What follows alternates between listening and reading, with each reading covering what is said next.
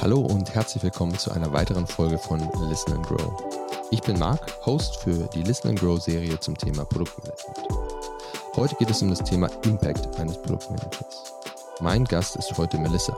Sie ist Produktmanagerin bei eGym und ihr werdet sehen, dass sie Fitness-Tech lebt und atmet. Ihre Euphorie ist auf jeden Fall ansteckend. Zusammen überlegen wir heute, wie wir den Impact eines PMs sehen und definieren. Dabei geht es anfänglich um den eigentlichen operativen Impact auf Produkte, Features und das Team. Wir biegen in unserem Gespräch aber relativ schnell ab und vertiefen uns in eine holistische Diskussion über grundsätzliche Arten von Impact eines Produktmanagers oder einer Produktmanagerin.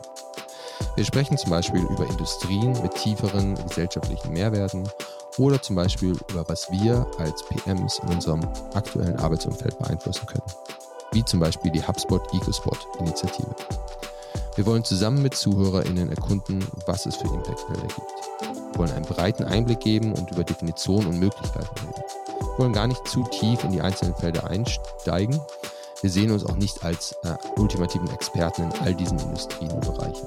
Wir freuen uns aber, wenn ähm, ihr in den Industrien und Bereichen Erfahrungen und Expertise habt, meldet euch gerne. Würde mich total freuen, mit euch darüber zu sprechen. Wir sind total euphorisiert aus dem Gespräch gegangen. Wir haben realisiert, wie impactful PMing sein kann und wir haben realisiert, wie Tech und PMs gesellschaftlichen Mehrwert schaffen können. Wir würden uns auch freuen, wenn diese Euphorie euch ansteckt und ihr euch vielleicht dazu inspiriert, ähm, euren eigenen Impact mal zu evaluieren. Vielleicht können wir auch in zukünftigen Episoden die einzelnen Felder des Impact eines PMs weiter vertiefen. In diesem Sinne viel Spaß und los geht's.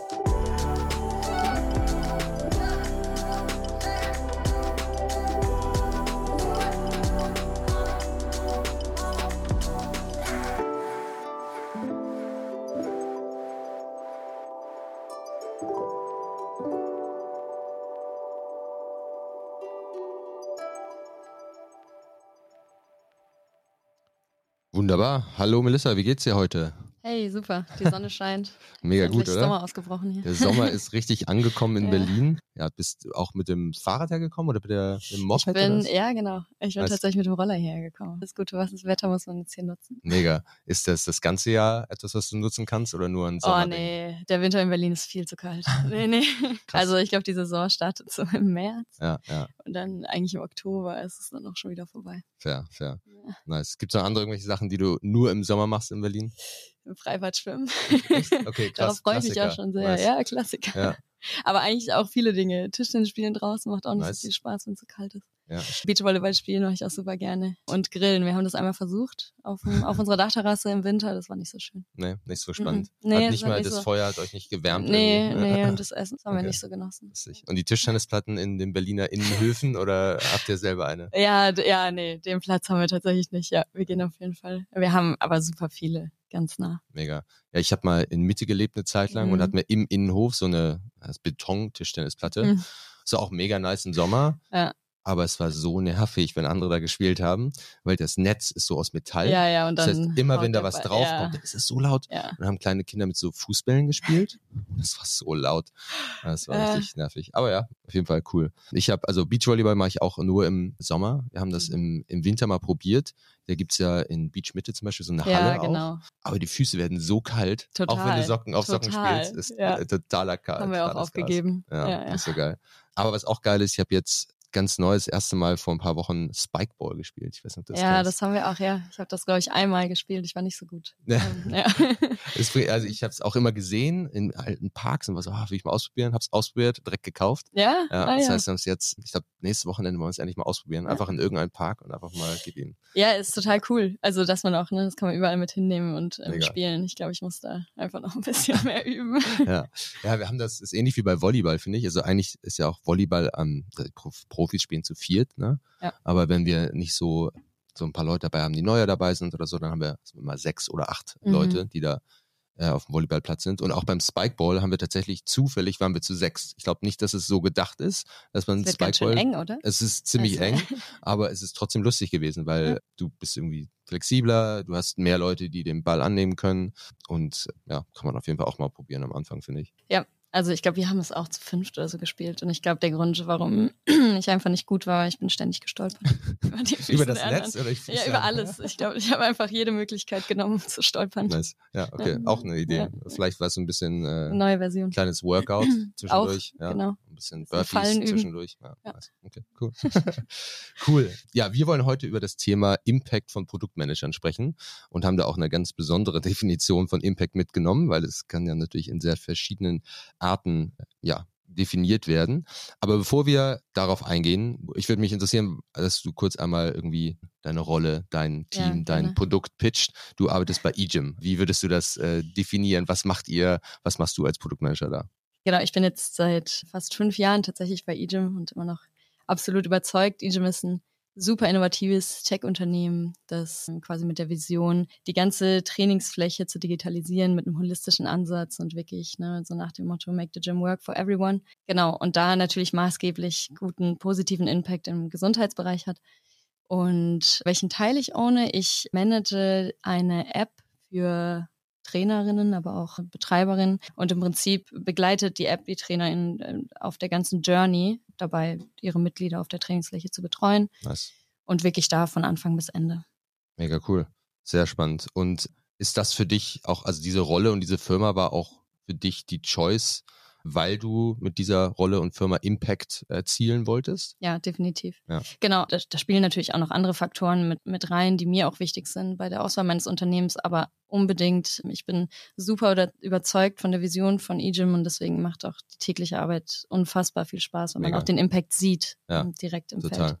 Ja, ist total spannend. Lass uns mal ein bisschen drüber reden, wie wir äh, Impact hier überhaupt definieren in unserer ja. Folge heute, weil ich als ich angefangen habe, in der Rolle als Produktmanager habe ich tatsächlich war Impact so mein Wort, auch in Interviews und so weiter, warum ich gesagt habe, ich würde gerne Produktmanager werden, weil ich einfach gesehen habe, was für ein Impact ein Produktmanager grundsätzlich haben kann. Aber ich glaube, die Definition, die wir heute genommen haben, geht so ein bisschen darüber hinaus, was einfach grundsätzlicher Impact eines PMs ist. Äh, wie würdest du das definieren, wie wir in unseren auch Vorgesprächen so Impact so definiert haben? Ja, absolut. Also ich glaube, Produktmanagerinnen können unfassbar viel Impact in alle möglichen Richtungen haben und im Prinzip sind PMs maßgeblich dabei oder tragen maßgeblich dazu bei, Produkte zu entwickeln und viele natürlich auch oder allgemeine Produkte lösen irgendwelche Probleme, die es in der Gesellschaft oder allgemein gibt. Und genau und diese Produkte haben dann im Prinzip einen positiven Einfluss auf die Gesellschaft. Und jetzt auch hier, ne, wenn man Impact auch so ein bisschen in die Richtung denkt, alles was so soziale Ungleichheiten oder gesellschaftliche mhm. Probleme auch beinhaltet. Da gibt es ne, unterschiedliche Kategorien, irgendwie Bildung, Umwelt, soziale Gerechtigkeit, Gesundheit, was jetzt zum Beispiel bei eGym ist. Genau, und da haben PMs allgemein ein großes Potenzial, einfach weil sie wie ein Hub sind in der Mitte von ganz unterschiedlichen Teams ja. und auch maßgeblich dazu beitragen, dass unterschiedliche Teams einfach auch so in eine Richtung geschoben werden, ne, sich fokussieren, um wirklich Lösungen zu finden für Probleme, die man im Feld gesehen hat. Total, mega. Ja, ich finde es auch total cool, dass diese neue Dimension oder die, weitere Dimension von Impact ist dann tatsächlich zu überlegen, wie man in coole Bereiche, wie du schon gesagt hast, Bildung, Umwelt, soziale mhm. Gerechtigkeit, Environmental Impact, einfach da sich als PM entwickelt, Einfluss haben kann und dadurch, dass man grundsätzlich als PM schon, glaube ich, sehr viel Impact haben kann in seiner Rolle, ja. ist das dann nochmal die nächste Evolution davon für ja. mich als du mir erzählt hast, davon, wie du so ein bisschen zum PM-Sein gekommen bist, mhm. fand ich ganz cool zu sehen, wo es herkam. Du hast mhm. erst eher so in sozialer Arbeit genau. ge gearbeitet grundsätzlich ja. Ne, und hast dann den Switch gemacht. Das heißt, das verfolgt dich jetzt irgendwie noch, habe ich das Gefühl? Ja, total. Ja, genau. Das war tatsächlich auch ein ganz interessanter Switch. Also ich komme, ich habe ursprünglich Psychologie studiert, habe sehr lange dann auch im, im, eher sozialen Bereich, also im Feld gearbeitet, bin dann auch mal kurz, habe irgendwie Praktikas gemacht, auch beim Physio-Bereich, weil ich das auch sehr wertstiftend, also es ist einfach ein super wichtiger Bereich. Genau, habe erst super lange da gearbeitet und habe dann während meines Studiums, äh, ne, musste man irgendwie diese Pflichtpraktikas machen, die mhm. irgendwie alle mal machen müssen. Und während meiner Arbeit im sozialen Bereich jetzt spezifisch, ich habe auch eine Zeit lang in Lima gearbeitet, in einem Kinderheim mhm. und aber auch eben in Deutschland bei kleineren Organisationen mitgewirkt und so. Und was wir da gesehen haben, sind einfach ne, ganz viele broken Prozesse, ja. Dinge gehen super lange, ähm, man bekommt irgendwie noch irgendwelche Papiere, die dann irgendwie verloren gehen und so. Und ich habe da einfach super viel Potenzial gesehen für auch die Tech-Branche. Und ich glaube, das ist ja auch allgemein ganz wichtig, dass wir dieses unfassbare Potenzial erkennen müssen, dass technologiebasierte Lösungen haben können. Genau, und dann habe ich mir einfach mal gedacht, gut, ich äh, bewerbe mich jetzt einfach mal bei allen möglichen Tech-Unternehmen, die für mich irgendwie einen positiven Impact haben könnten. Und bei eGym hatte ich dann tatsächlich den äh, besten Fit gesehen. Nice. Hatte keine Ahnung, was Produktmanagern ist. Konnte es wahrscheinlich nach dem ersten Jahr auch noch nicht beantworten. Oder ähm, nicht, ja, ja, ja, jetzt, jetzt habe ich auf jeden Fall, jetzt könnte ich so ein bisschen abstecken, ja, ja, nice. was PMs machen. Genau. Aber das ist so ein bisschen, wie ich da hingekommen bin. Und jetzt würde ich auch sagen, ich will da auch erstmal nicht mehr weg. Ja, mega gut. Ja, ich finde es total cool zu sehen, dass auch jetzt gerade, finde ich, super viele Produktmanager, Entwickler etc auch in dem Bereich grundsätzlich gehen. Also wie mhm. gesagt, Impact ist bei uns extrem breit definiert. Da sollen wir gleich mal ein bisschen aufbröseln in verschiedene Unterkategorien. Auch zum Beispiel unser HubSpot äh, Co-Founder hat auch, ich glaube, letztes Jahr ein VC gegründet äh, für, er nennt es Ocean Climate Innovation. Mhm. Also auch da und ist es so, dass irgendwie es total präsent ist, dass mehr und mehr Tech-Interessierte, Tech-Experten, Tech-Personen irgendwie in eine Richtung gehen, in Felder, wo sie besonders viel Impact haben. Und ich glaube, das ist irgendwie voll präsent. Ich sehe das total viel und habe dann irgendwie so ein bisschen gemerkt, dass mich das interessiert und, und ich finde es ganz interessant, darüber nachzudenken, wie man überhaupt dann diesen Impact ähm, definieren kann. Wir haben vorher so ein bisschen darüber gesprochen, was es für Kategorien von Impact gibt. Also mhm. wir haben jetzt einmal die Dimensionen von irgendwie Environmental versus Social versus Health zum Beispiel. Aber eine andere Kategorienart vielleicht, über die wir gesprochen haben, war auch so ein bisschen, wie man als Produktmanager selber das im, Alltag einbinden mhm. kann oder auch um, größer. Ich zum Beispiel sehe das nach irgendwie meiner Vorbereitung so ein bisschen in so vier Kategorien das erste wäre zum Beispiel im eigenen Produkt zum Beispiel ein Eco-Impact einführen. Also was mhm. ist sozusagen der Environmental Impact deines Produktes und das ähm, weiterführen. Ja. Die zweite Möglichkeit, die ich sehe, ist zum Beispiel, dass man in Unternehmen PM wird von Programmen für Unterstützung von gemeinnützigen Organisationen zum Beispiel. Wobei ich da bei uns zum Beispiel bei HubSpot gibt es auch sowas ähm, in die Richtung, aber das sind dann eher Programmmanager mhm. innen, weil es halt weniger ums Produkt geht, sondern mehr um, um Programme. Genau. Das dritte wäre generelles Engagement in Initiativen. Wir haben auch eine Initiative bei HubSpot, heißt EcoSpot und es gibt auch viele andere in die Richtung. Und genau, da kann man sich, glaube ich, auch um ehrlich zu sein, irgendwie involvieren. Ich weiß es momentan noch gar nicht. Ich habe mal angefangen, mich damit äh, zu informieren, habe auch gleich noch ein Gespräch dazu tatsächlich heute. Das heißt, das wäre so eine dritte Alternative. Und die vierte, sagen wir mal, generalistische, wo ich auch sehe, dass du so ein bisschen dich fokussierst, ist so wirklich das PMing in Unternehmen mit diesem Impact. Das ja. sind so die vier Kategorien, die ich sehe. Alle haben verschiedene Dimensionen und auch verschiedene Effort oder den man nehmen muss und den man äh, den man gehen muss, um das umzusetzen. Also es gibt kleinere Brötchen, die man backen kann und, und ja, richtige Switches, die man machen kann. Ja. Wie siehst du das? Also sehe ich tatsächlich ganz ähnlich wie du. Ich finde das, finde das super spannend, was du sagst, auch innerhalb eines Teams oder ne, innerhalb, ne, auch über Teams hinweg. Also das ist definitiv ein Punkt, den ich auch als super wichtig sehe. Ich glaube auch, dass, wenn man jetzt auch nochmal über den Ecotech-Bereich hinausgeht, in jedem Team und egal welchem Produkt kann man positiven Impact haben, auch auf die Kategorien, über die wir vorhin gesprochen haben.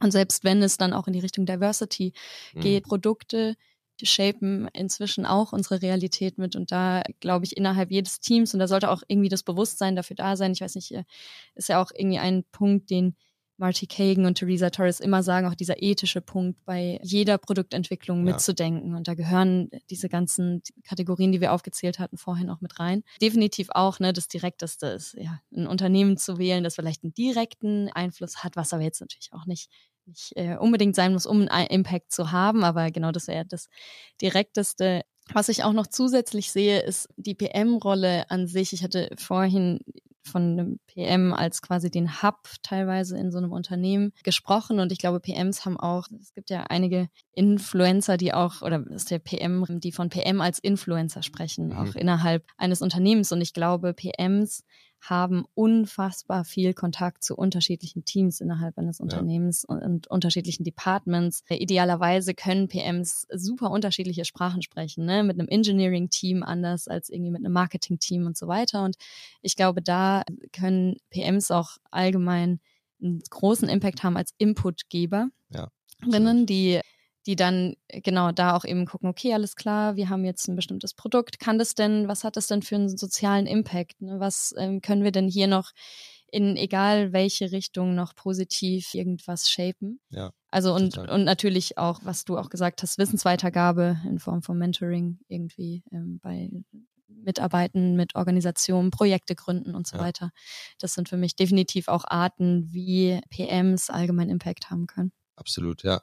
Nee, total. Ich finde es auch, ja, dieser, dieser alltägliche Teil ist auch total äh, wichtig ja, und spannend, ähm, dass man auch nicht irgendwie jetzt sein Leben komplett umstellen muss. Erstmal, vielleicht interessiert es einen so sehr, dass man das irgendwann machen möchte, aber das ist auch kleinere, ja, Einflüsse, die man nehmen kann. Ich finde auch total spannend. Ich glaube auch jetzt so spezifisch im HubSpot-Produkten gibt's immer mehr, zumindest erstmal auf der Entwicklungsseite Interesse daran, das Produkt äh, nahbarer zu machen, auch zum Beispiel für Menschen mit, ich glaube, audiovisuellen Problemen, ah, ja. mit Farbenerkennungsproblemen etc., ja. ähm, dass auch solche Sachen angefangen werden zu machen und überlegt zu werden, finde ich total cool, weil es ist leider noch so, finde ich, dass oft ist so ein bisschen dem Unternehmen also auf das Unternehmen ankommt. Ja, absolut. Auf welches, was, wer möchte das machen? Ist das ist kein Industriestandard. Absolut. Das ist nicht typisch. Es wird, du wirst nicht irgendwie, wenn wir jetzt ganz kapitalistisch denken, an der Börse davon ja. sozusagen äh, profitieren, dass du ähm, sowas einführst oder dass du eine Eco-Spot-Initiative ähm, hast. Ne? Ganz ähm, genau. und äh, ja, und trotzdem glaube ich, dass es, es hat vielleicht manchmal nicht diesen direkten monetären ja, genau, diesen direkten monetären Einfluss. Aber ich weiß noch, ich habe mal an einem Produkt gearbeitet, bei dem das Bildmaterial an sich sehr, würde ich mal sagen, nicht so divers war. Mhm. Und äh, genau, ich bin in das Unternehmen gekommen, habe das gesehen und war dann, habe das eben einmal geraced und war so, ja. hey, hier sind sehr viele männliche Models, ja. auch irgendwie sehr weiß dominiert. Und habe dann danach, ne, dann nach vielen Runden und vielen, da auch wieder PM als Influencer innerhalb ja. eines Unternehmens, ne, diese inputgebende Funktion. Und genau, dann hatten wir das Bildmaterial geändert und natürlich hatten wir jetzt nicht direkt den, den monetären Einfluss oder einen Effekt davon gesehen, aber in folgenden Interviews oder auch Meetups, bei denen ich war, wurde ich tatsächlich angesprochen von Frauen, die dann mhm. gesagt haben, oh, tatsächlich habe ich mich, fühle ich mich jetzt angesprochener von diesem Produkt als davor. Und ich habe mich davor ein bisschen irgendwie so, hm, ist das jetzt eher für Männer oder und natürlich dieser Einfluss im Endeffekt hat dann auch einen monetären Einfluss. Wenn sich eine bestimmte Zielgruppe mehr angesprochen fühlt, ist es eine Usergruppe für dein Produkt, die vielleicht auch dann mehr Traffic auf das Produkt bringt. Absolut, ja, glaube ich auch. Und ich glaube auch, dass man natürlich so den finanziellen Wert irgendwie versuchen kann zu messen, größere Absolut. Zielgruppen und so weiter. Ich glaube auch gleichzeitig, dass es, genau wie du sagst, nicht immer notwendig ist. Also ich finde auch zum Beispiel, dass ähm, momentan es voll schade ist, dass auch zum Beispiel an der Börse es irgendwie gar nicht so krass den Push hat, äh, dass man da irgendwie besonders priorisiert wird oder besonders hoch gehandelt wird, wenn man irgendwelchen ähm, Standards, neuen Standards folgt. Es gibt jetzt irgendwie zum Beispiel auch ähm, ja äh, sustainable, ähm, nachhaltige ETFs, womit man versucht sozusagen in die Richtung zu gehen. Aber auch das ist irgendwie so ein bisschen neue Thematik, wo ich äh, auch viel Pushback sehe und höre. Also in dem Sinne, was wir auch da noch viel darüber gesprochen haben, wie wir das messen. Also wenn wir jetzt irgendwie mhm. finanziellen, grundsätzlichen Effekten davon geredet, ist ja vielleicht in dem speziellen Beispiel neue Zielgruppen ähm, erschaffen. Aber gibt es für dich noch irgendwelche anderen Dimensionen, wie man zum Beispiel erstmal grundsätzlich für sich als PM messen kann? Was für ein irgendwie äh, Impact äh, habe ich in diesen Kategorien? Oder gibt es noch irgendwelche anderen Dimensionen, die dir da in den, in den Kopf kommen? Ja, genau. Also erstmal finde ich das Thema, das du sagst, ist super, super wichtig. Es ist immer, und ich glaube als PMs allgemein, ne, egal was wir machen, wir sollten immer unseren Impact messen. Ja. Und es, es spielt auch ein bisschen rein in diese allgemeine Show Your Work. Und jede Sache oder jede Initiative adressiert ja immer ein Problem in der Gesellschaft. Und unser Ziel ist es ja immer, einen Zielzustand zu erwirken, der besser ist als der davor. Wir müssen natürlich ganz von vornherein, und das ist bei jeder Produktentwicklung so, müssen wir uns überlegen, wenn wir erfolgreich sind, wie wird dieser Zielzustand aussehen? Und da ist es natürlich auch ganz wichtig, Zahlen sprechen immer für sich. Musste ich auch in meiner ganzen PM-Laufbahn und Karriere bisher lernen, Zahlen und auch eben genau Outcomes zu zeigen. Das ist eine Sprache, die spricht jeder. 100%. Und das ist eine Sprache, die, die braucht auch nicht viele Worte, das braucht einzelne Sätze, das sind wirklich und so, und das wird auch für die Zukunft, ne, es ist super wichtig zu zeigen, hier, wir haben dieses Problem adressiert, das ist unsere Lösung und mit dieser Lösung hatten wir x Prozent oder was auch immer die Metrik sein wird, Impact auf ähm, diese bestimmte Metrik, die wir uns vorher ausgesucht haben, als die, das Outcome, das wir haben wollen. Deswegen sehe ich als unfassbar wichtig. Und ich meine, ich glaube, welche Metrik es dann ist und wie man das misst, ist dann immer abhängig auch vom spezifischen Produkt. Ne? Das könnten jetzt irgendwie, wenn ich jetzt dran denke, ich habe mal eine Zeit lang bei einem Projekt mitgeholfen in Peru, bei dem Geld gesammelt werden sollte für Bildungsmaterialien für Kinder im Amazonasgebiet. Und da hatten wir also super viele Probleme. Ne? Einmal irgendwie keine Landingpage, kein Prozess, über den quasi so Geldfluss, also mhm. ne, über den gespendet werden konnte und so weiter. Und diese Probleme haben wir adressiert. Und im Endeffekt unser Ziel war einmal mehr Leute, die spenden, also ja. einmal die Total Number und aber auch natürlich im Endeffekt das Geld, das reinkam. Ja. Und da konnten wir direkt sehen, ne, wir haben dann irgendwie eine Webseite gebaut, wir haben quasi einen Payment Flow gebaut und so weiter und konnten dann sehen, wie beide Metriken hochgegangen sind. Und das ist natürlich dann auch schön zu sehen für einen selbst einmal, ne? Ja. dieses, okay, mit meiner Arbeit bewirke ich irgendwie ja. was, aber natürlich auch dann vor der Organisation selbst zu sagen, okay, guck mal, hier, das ist absolut eine richtige Richtung. Da sollten wir nochmal weiter, vielleicht nochmal mehr aufbauen, weil scheinbar schaffen wir es damit, diese Zahlen, die uns wichtig sind, zu bewegen. Genau. Absolut. Und deswegen für mich eines der wichtigsten Themen vielleicht Finde ich total cool, wie du es auch sagst, dass, hey, wir als PMs sind dafür prädestiniert, auch in dem Impact-Bereich. Wir legen sowieso, wir müssen sowieso immer Zahlen zugrunde ja. legen. Also auch in solchen Bereichen ist es ganz natürlich, dass wir das machen werden und dementsprechend sollte es auch messbar sein. Ne? Ja. Also auf jeden Fall auch, ich habe genau dieselbe Erfahrung gemacht, die Messbarkeit von Erfolgen ist immer mega wichtig. Total. Idealerweise, bevor man irgendwas angeht, welche Metrik will ich bewegen oder im schlimmsten Fall, welche, also am besten, welche Metrik will ich wie viel bewegen oder äh, welche Metrik will ich grundsätzlich verbessern.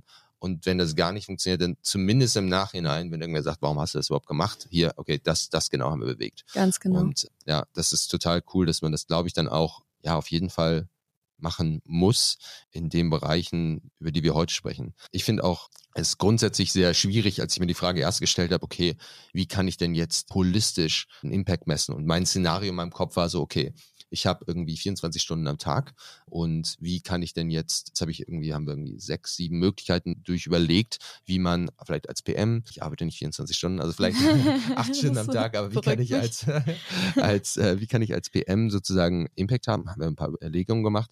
Und jetzt als BM sage ich, ich will dahinter immer irgendwie eine, eine Metrik sehen und sagen, okay, was ist der Wert?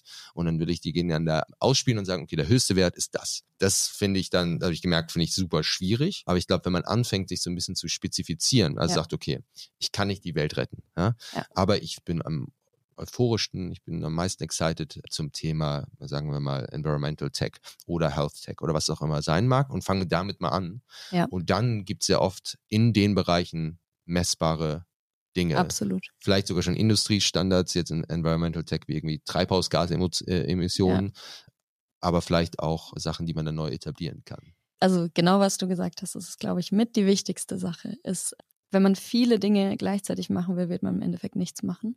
Und ich glaube, auch die Success Stories von vielen, auch größeren Unternehmen war Fokus. Ja. Und ähm, ne, ist bei eGym auch definitiv eine Sache, die wir sehr groß schreiben, ist dieses, wir dürfen nicht irgendwie zehn Themen gleichzeitig machen, weil ja. sonst im Endeffekt machen wir entweder alle so ein bisschen oder wir bringen nichts auf die Straße im Endeffekt. Ja. Und als PMs und allgemein der Produktentwicklung willst du schnell iterieren und du willst schnell Sachen rausbringen, damit du auch sehen kannst, okay, ne, ist der MVP jetzt gut? Ja. Passt es so? Wo müssen wir iterieren und so weiter? Und ich glaube auch eben, was du sagst, ist so ein bisschen dann einmal zu wissen, wo liegt dein Fokus, ne? Mhm. Zum Beispiel bei mir ist es jetzt im Gesundheitssektor, ob das jetzt Mental Health oder Physical Health ist.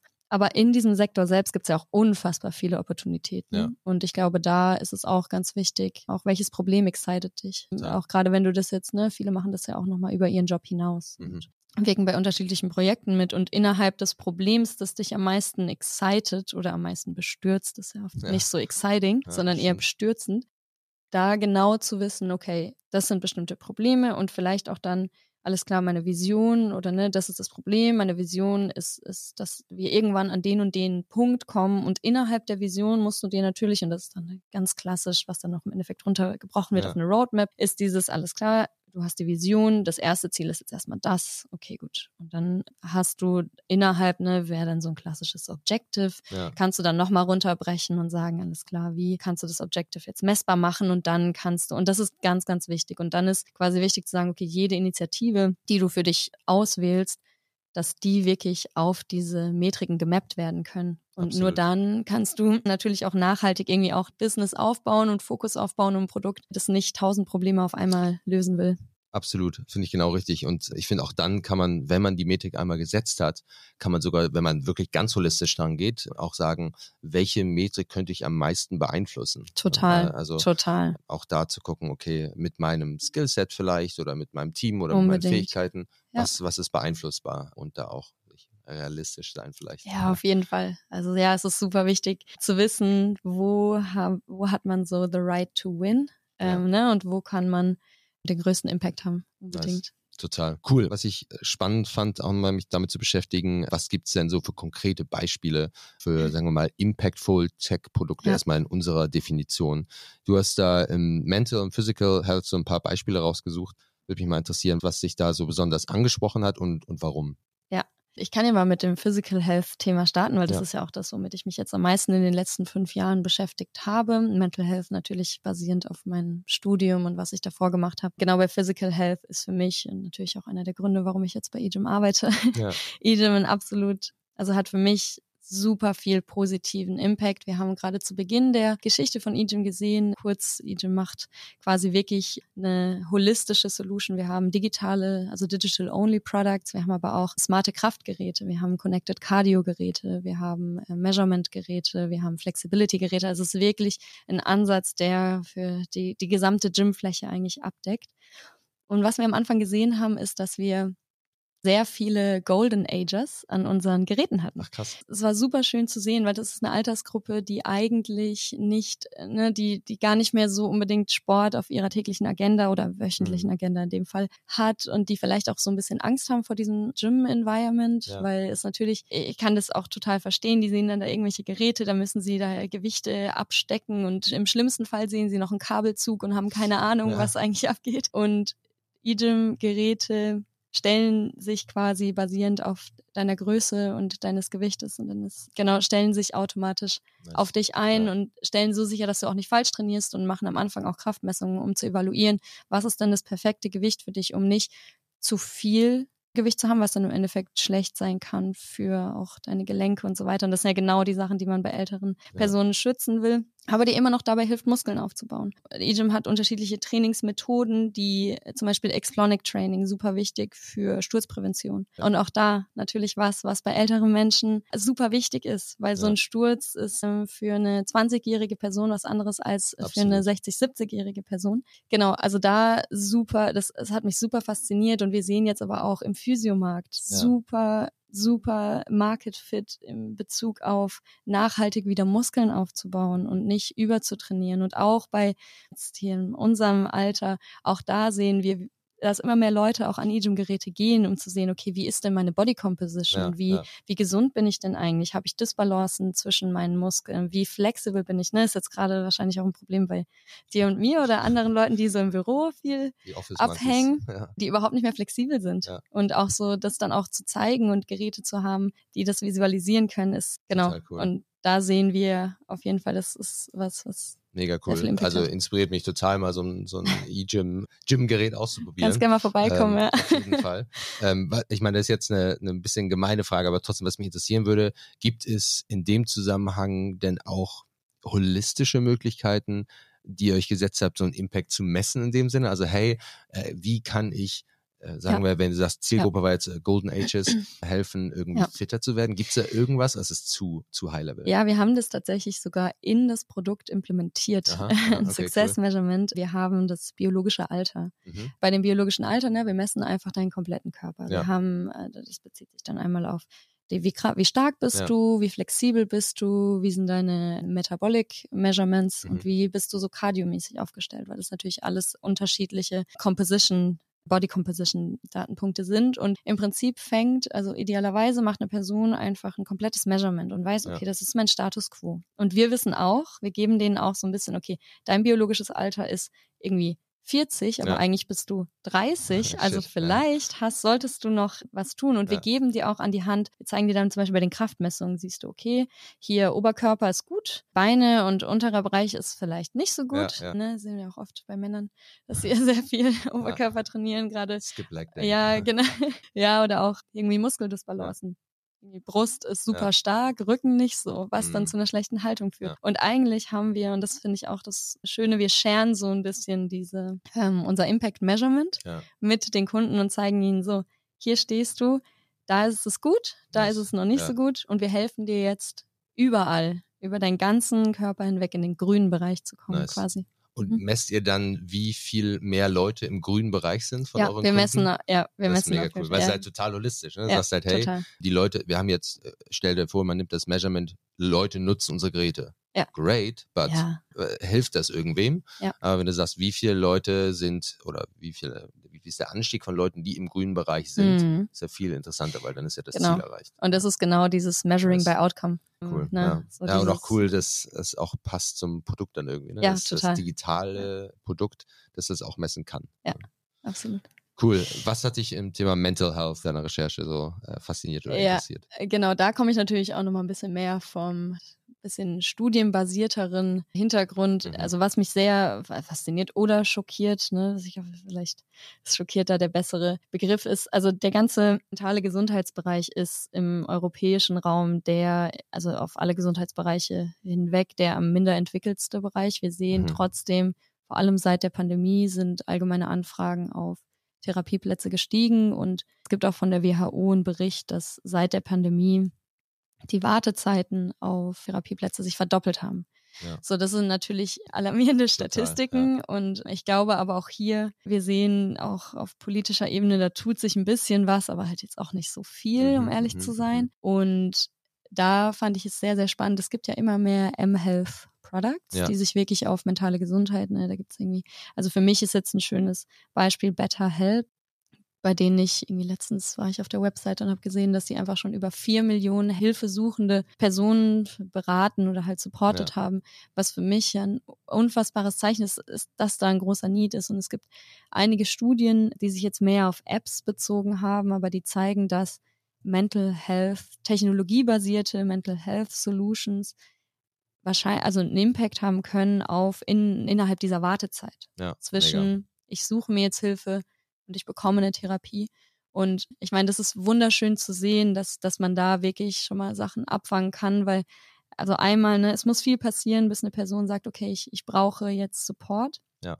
Bei vielen ist es eigentlich schon wahrscheinlich später, als es sein sollte. Und dann, ne, die, dann zu sagen, so, du musst jetzt nochmal hier irgendwie fünf, sechs Monate warten, nachdem du 20 Mal irgendwo angerufen hast und gefragt hast und dir gesagt wurde, nee, sorry.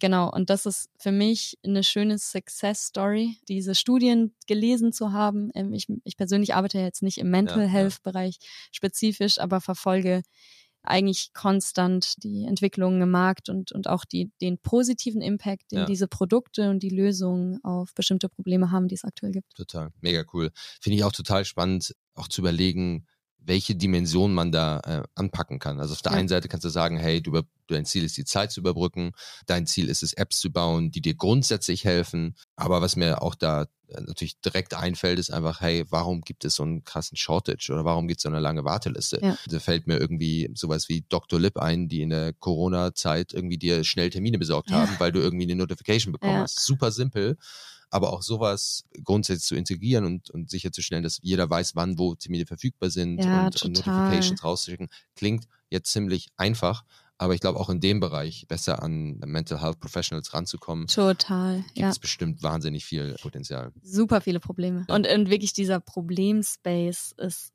unfassbar groß. Ja. Das fängt an von genau, ich weiß gar nicht, welche Therapeutinnen es gibt. Ja. Ich weiß gar nicht, was, es gibt ja unterschiedliche Therapieansätze. Darüber wissen viele auch nicht. Und nicht, ne, nicht alle Therapieansätze passen auch zu einer Person. Ja. Nicht alle Therapeutinnen passen zu mir. Und das sind alles Sachen, da können, also da sehe ich unfassbar viel Potenzial, technologiebasiert schon vorab, Hilfe zu geben und Support zu geben zu, finde wirklich einmal die Person, die Therapeutin, die zu dir passt. Absolut. Und aber auch dann, ne, was dann im Endeffekt Therapieabbrüche sind ja, Ja. auch, es gibt's und Ja. ähm, es ist auch überhaupt nicht verwerflich, wenn eine Person, die hilfesuchend ist, sagt, okay, mit diesem Therapieansatz und mit dieser Therapeutin irgendwie das Ja. funktioniert für mich nicht so gut, aber genau solche Sachen könnte man dann vorab vermeiden und dann halt wirklich und das verlängert Absolut. natürlich ne, die ganze Therapiezeit dann auch immer. Total. Ja, was, Ja. Ich, was ich da auch total sp spannend finde, ist so das Thema Telemedizin in dem Sinne, Mhm. weil ja, ähm, total.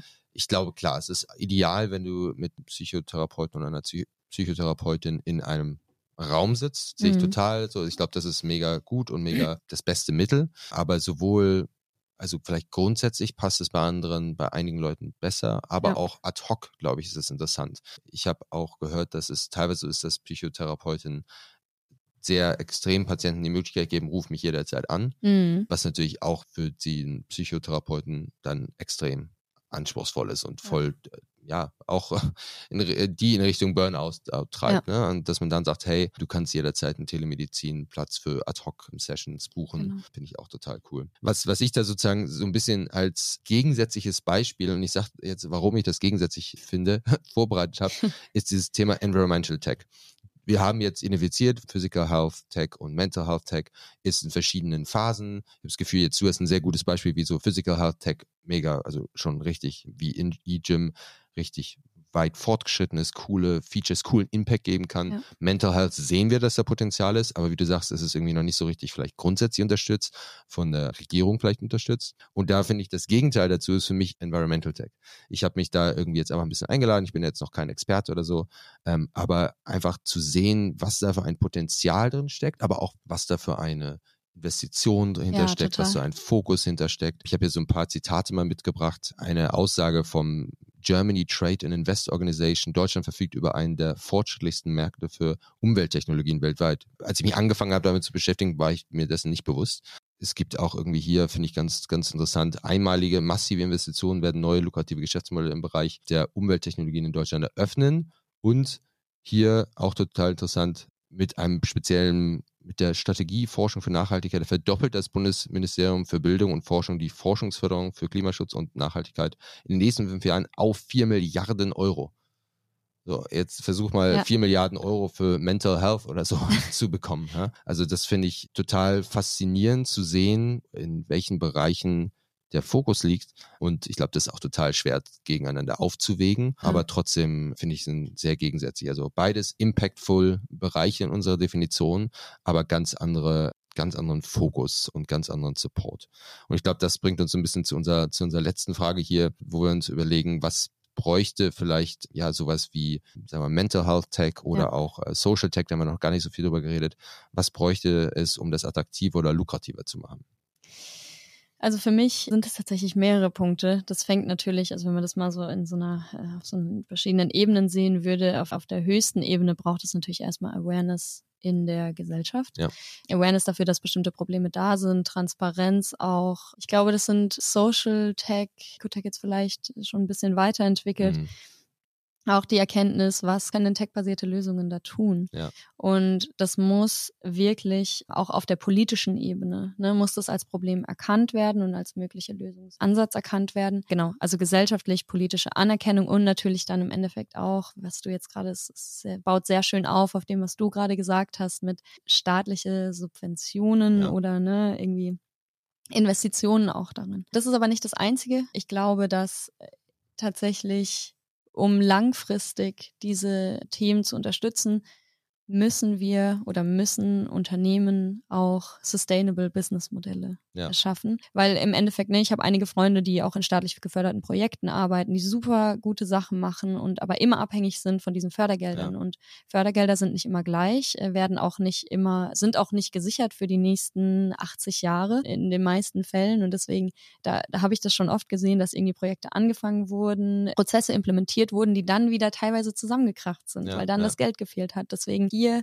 einmal für das Unternehmen selbst, ne, weil äh, Wirtschaftlichkeit ist einfach wichtig, aber auch für im Endeffekt die User, die dann die bestimmte Lösung nutzen, zu gucken, okay, wie kann ein nachhaltiges Business aufgebaut werden mit einem ganz normalen Revenue Stream, ja. das dann im Endeffekt auch so weiter growen kann. Und was eben da wichtig ist, und das ist, äh, ich glaube, das sehen wir immer wieder, ist genau das, die staatliche Förderung, die staatliche Priorisierung und ähm, viele gesellschaftliche Veränderungen haben oft auf der staatlichen Ebene angefangen. Ja. Gerade wenn es so um eine ethische Mindshifts und Total. so weiter, äh, wenn man da geschicht geschichtlich mal guckt, das ist auch irgendwie Gender Pay Gap und sowas. Ne? Das wurde auf eine politische Ebene gebracht, ja. weil wir gesehen haben, okay, anders funktioniert es hier jetzt gerade nicht so wirklich und es ist ein guter Startpunkt, um dann auch ein Mindshift sicherzustellen, weil du fängst an auf der Regelebene und ja. dann verändert sich was und dann sehen wir das und je öfter wir mit etwas in Berührung kommen, desto normaler wird was auch. Ne? Das ist so normale menschliche Wahrnehmung. Genau deswegen, was ich glaube, was ganz, ganz wichtig ist, ist, dass also jetzt Social, allgemein gesellschaftliche Tech-Unternehmen, die gesellschaftliche Probleme adressieren, dass das wirklich als valide Lösung angesehen wird ja. und dass allgemein gesehen wird, okay, auch technologiebasierte Lösungen müssen, sind äh, teilweise vielleicht sogar noch besser als irgendwie die rein manuellen Prozesse, die, ja. die es einfach noch sehr, sehr viel in unserer Gesellschaft gibt. Total.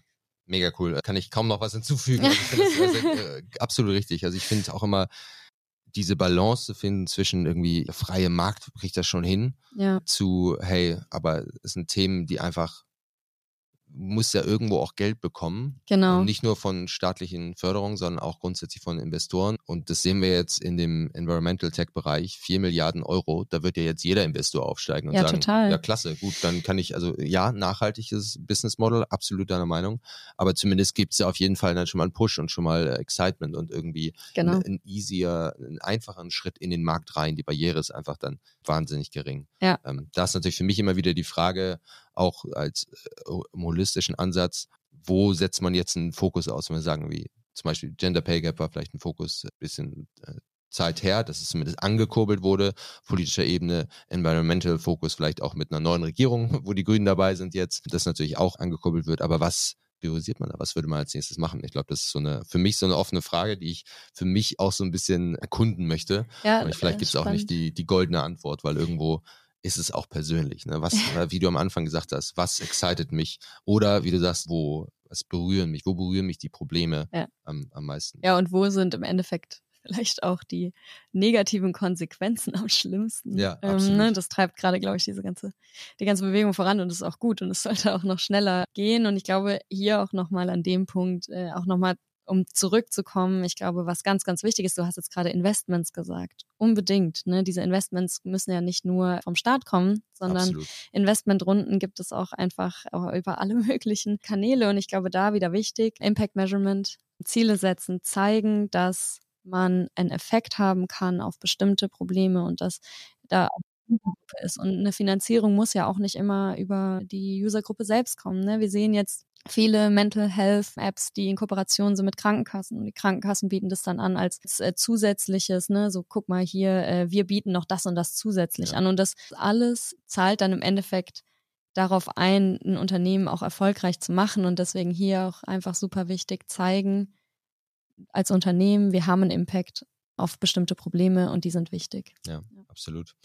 Cool, bin ich ganz bei dir. Wir haben jetzt eigentlich schon ziemlich viel zusammengefasst, aber ich werde trotzdem ja. noch mal so versuchen, in so zwei, drei Sätzen so ein paar äh, Learnings zusammenzufassen. Ich fange gerne an, damit du noch ein bisschen Zeit hast, direkt drüber nachzudenken. Genau, also ich glaube, ich habe vorher mir schon ein paar Learnings zusammengeschrieben, als Teil meiner Recherche. Im Zuge der Folge so habe ich mich mit kleineren Impacts beschäftigt und will erstmal schauen, wie ist die Lage. Ja? Also so ein bisschen Qual Walk Run. Ich habe das Problem gesehen, so im Sinne von, hey, was gibt's denn überhaupt? Wie kann ich den Impact erhöhen? Und äh, habe irgendwie gemerkt, okay, wow, da gibt's so wahnsinnig viel. Also erstmal kleine Schritte gehen ist für mich jetzt irgendwie so als, als Learning daraus mega cool. Es gibt jetzt super viele neue Inspirationen, die ich bekommen habe heute. Aber auch da, so grundsätzlich ist es, finde ich, wird Society-Problem so, hey, wir können es nicht perfekt machen und nicht komplett lösen, deswegen machen wir gar nichts. Und ich glaube, dass gerade in dem Bereich mega wichtig ist, dass man da so kleine Schritte geht. Zweiter Learning für mich, es gibt in so vielen Bereichen so viel Potenzial. Hätte ich wirklich nicht gedacht, bevor ich mich damit beschäftigt habe. Das heißt, auch da einfach die, ähm, das ist auch so mein drittes Learning, die Neugierde ist wahnsinnig groß, das weiter zu erkunden, ähm, aber auch auf jeden Fall ein großes Interesse da irgendwie einen Fokus zu finden, relativ schnell, weil man kann einfach nicht Experte, Expertin sein in Environmental Tech, in Mental Health Tech, in, in ja. Physical Health Tech, ja. in allem, was irgendwie sich impactful einfühlt. Ja. Ja, spannend. Also erstmal würde ich auch genauso unterschreiben. Ist eine schöne Zusammenfassung. Ich glaube, für mich, meine Learnings heute sind definitiv nochmal dieses, ja, wie wichtig es ist, Sachen messbar und Erfolge messbar zu machen. Absolut, und ja. also einmal auch ne, den Need messbar zu machen, zu zeigen, hey, das und das ist ein Problem, weil X und wir wollen einen bestimmten Zielzustand in der und der Weise verändern und das ist unser Lösungsweg und das sind die Metriken, die wir auf unserem Weg messen, um dahin zu kommen. Und das ist einmal eine Sache, die wirklich super, super wichtig ist. Dann auf der anderen Seite eben, was du jetzt auch gesagt hast, äh, mit dieser Neugierde und so. Ne? Das ist, wir müssen diese Neugierde, glaube ich, gesellschaftlich wecken. Ja. Und es muss mehr Awareness geben über unterschiedliche Probleme. Und ich meine, den Bildungssektor haben wir ja zum Beispiel komplett ausgelassen, Total, der ja. ja. jetzt auch super wirklich viele Probleme und gerade in Zeiten von ChatGPT vielleicht nochmal ja, mehr. Potenzial ist, da jetzt auch irgendwie neue Lösungen zu finden für Probleme, die auch jetzt aufkommen. Genau deswegen Awareness und Transparenz auch innerhalb der Gesellschaft auf politischer Ebene, aber auch bei natürlich allen äh, Tech oder Product Creation Jobs innerhalb der Industrie, die Awareness zu raisen, hey, wir alle, die Tech-Produkte entwickeln zusammen, können einen Impact haben. Und ähm, wir müssen natürlich auch zeigen, dass wir diesen Impact haben können. Ja. Und natürlich da auch nochmal das PM-Dasein als super spannende Komponente des Ganzen, die in vielerlei Hinsichten einfach unterschiedliche Teams verbinden können. Ja. Und auch vielleicht die sind, die in alle möglichen Richtungen Einfluss haben können. Ob es jetzt Wissensweitergabe ist, Inputgabe, Feedback, Teams zusammenführen, Leute an einen Tisch setzen. Genau. Also das Mega. sind für mich, glaube ich, so die und Total. ja. Und ich finde da, da auch kurz ergänzend einzusteigen beim letzten Punkt, das ja. ist auch, was du gesagt hast vorhin, über den Job vielleicht hinausgeht. Also ja, die, die, die, Realisation, dass man sagt, hey, da sind Probleme, die muss ich jetzt anfangen zu messen und möchte weiter erkunden. Das ist ja genau das, was wir im Alltag als PM jeden Tag machen. Absolut. Das heißt, ich glaube, was ich auch vielleicht so ein, so ein ja, äh, weiteres Learning ist so, hey, da haben wir genau die, den Kontext und die, vielleicht auch die Erfahrung, dass diese Riesenprobleme auseinanderzunehmen, Impact Measurements zu finden und dann vielleicht zu gucken, wie man die tackeln kann. Ja, unbedingt. Wir sind, also von Anfang bis Ende ist es ja, glaube ich, unser ja. Job. Ne? Wir müssen wissen, was geht im Markt ab. Wir müssen wissen, okay, wer ist unsere Zielgruppe? Was sind deren Probleme? Was sind die wichtigsten Probleme? Was sind unsere Ziele? Und mit welchen Lösungsansätzen können wir vielleicht den größten Impact auf unseren Zielen haben? Schnelles Testen von Iterationen Kommunikation und ja. so weiter. Ich glaube, PMs bringen so ein diverses Skillset damit, dass die maßgeblich dann eben helfen können. Und ne, das ist ja. so ein bisschen Fluch und Segen der Rolle. Wir wissen sehr viel und sehr wenig. ähm, und wir ja. machen sehr viel und irgendwie dann manchmal denkst du dir, okay, was habe ich eigentlich gemacht? Ich glaube aber, PMs sind einfach wirklich super gute, also idealerweise halt wirklich Personen, die viele smarte Leute an einen Tisch bringen, die dann zusammen eben Lösungen für genau diese Probleme, die es gesellschaftlich noch gibt, ja. finden können. Mega. Cool. Hat mega Spaß gemacht, war mega inspirierend. Freut. Ich glaube, das höre ich mir auf jeden Fall nochmal selber an, einfach weil es cool war. Ja, cool. Und ja, vielen Dank, dass du dir Zeit genommen hast. Ja, vielen, vielen Dank.